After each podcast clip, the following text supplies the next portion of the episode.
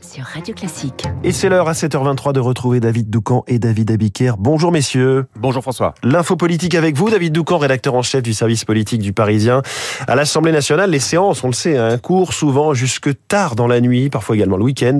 Et selon vos informations, David, les députés en ont assez et réfléchissent à une réorganisation de leur temps de travail. Absolument. Sachez qu'une réunion est prévue le 29 novembre prochain. La présidente de l'Assemblée nationale réunira tous les présidents de groupes parlementaires et elle recueillera les propositions de chacun pour éviter les séances à rallonge jusqu'au bout de la nuit et les examens de textes euh, qui débordent sur le samedi et le dimanche. Bizarrement, sur ce sujet-là, euh, il semble y avoir un consensus. Côté euh, Rassemblement national, par exemple, on envisage de sanctuariser deux soirées par semaine où il serait interdit de siéger après 20 heures et de proscrire le travail parlementaire le vendredi pour faciliter le retour en circonscription des députés. Dans la majorité, on envisage de limiter les sessions parisiennes à trois semaines d'affilée pour permettre aux députés de passer une semaine par mois en circonscription. D'autres réfléchissent à un système 2-1-2, c'est-à-dire deux semaines à Paris, une semaine à la maison, deux semaines à Paris. Bref, euh, les députés planchent sur une réduction de leur temps de travail. C'est quasiment les RTT à ce, à ce niveau-là. Euh, David, est-ce vraiment une bonne idée politiquement?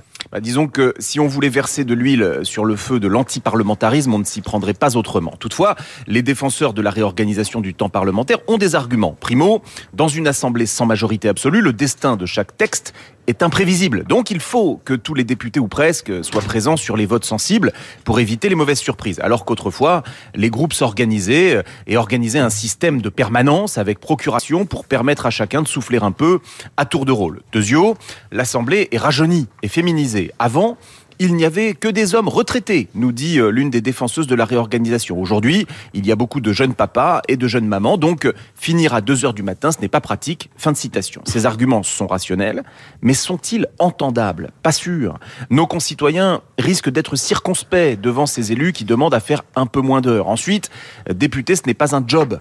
Philosophiquement, les députés ne travaillent pas au sens propre du terme, Oui. ils exercent le pouvoir, en l'occurrence le pouvoir législatif. Personne n'oblige quelqu'un à se présenter devant le suffrage universel pour représenter le peuple. Donc oui, euh, parfois, quand on rédige la loi, on peut être amené à se coucher tard. Enfin, si les députés veulent éviter les séances nocturnes, il y a une solution toute simple, renoncer à l'obstruction parlementaire et s'astreindre à ne déposer un amendement que lorsqu'il peut vraiment permettre de servir l'intérêt général. L'info politique de David Doucan, qui a suivi pas mal de sessions nocturnes de l'Assemblée et le week-end. On vous lit aussi, David, dans le journal euh, Le Parisien. David Abiker, les titres de la presse. Elle a une ce matin, la corrida. La corrida en sursis, c'est la une des dernières nouvelles d'Alsace. L'adoption du texte visant à l'interdire arrive à l'Assemblée, mais il a peu de chances d'être adopté. Corrida à l'Assemblée, titre La Marseillaise à la une du Midi Libre. C'est un duel entre le député et les filles porteurs du texte d'interdiction, Émeric Caron, et le ministre de la Justice. Le Figaro titre quant à lui sur la grande réticence des députés. Après les taureaux, les vaches et les bœufs, c'est la une de Sud-Ouest avec la nouvelle vidéo de l'association L214 qui montre les images chocs d'un élevage laitier dans un état catastrophique près de Coutras en Gironde. Corrida médiatique également à la une de l'Obs qui fait sa couverture sur les dangers du système Hanouna. Pour le Parisien, la femme du jour, c'est évidemment Sophie Adno, nouvelle spationaute française. Elle fait la une. Pour le grand magazine La Légende, la légende, la figure culte du trimestre, c'est Johnny Hallyday, disparu il y a tout juste cinq ans. Le taulier, et c'est euh, David Abiker, notre taulier de presse à 8h30. Bonjour Renaud Blanc. Bonjour François. La matinale de Radio Classique continue avec vous et avec euh, Guillaume Durand. Quel est le thème de la matinale? On se posera cette question tout au long de cette matinale. La guerre en Ukraine est-elle aussi notre guerre? Une interrogation qui divise de plus en plus l'opinion française. Et pour tenter d'y répondre, Guillaume Durand recevra dans les stars de l'info et à 8h15 le général Pierre de Villiers, ancien chef d'état-major des armées. Il publie Parole d'honneur aux éditions Fayard. Pierre de Villiers, mais également dans Esprit Libre, Franz-Olivier Gisbert et Pierre Servant, expert militaire, auteur du Monde de demain, comprendre les conséquences planétaires de l'onde de choc ukrainienne aux éditions Robert Laffont. Cette guerre en Ukraine est-elle aussi la nôtre?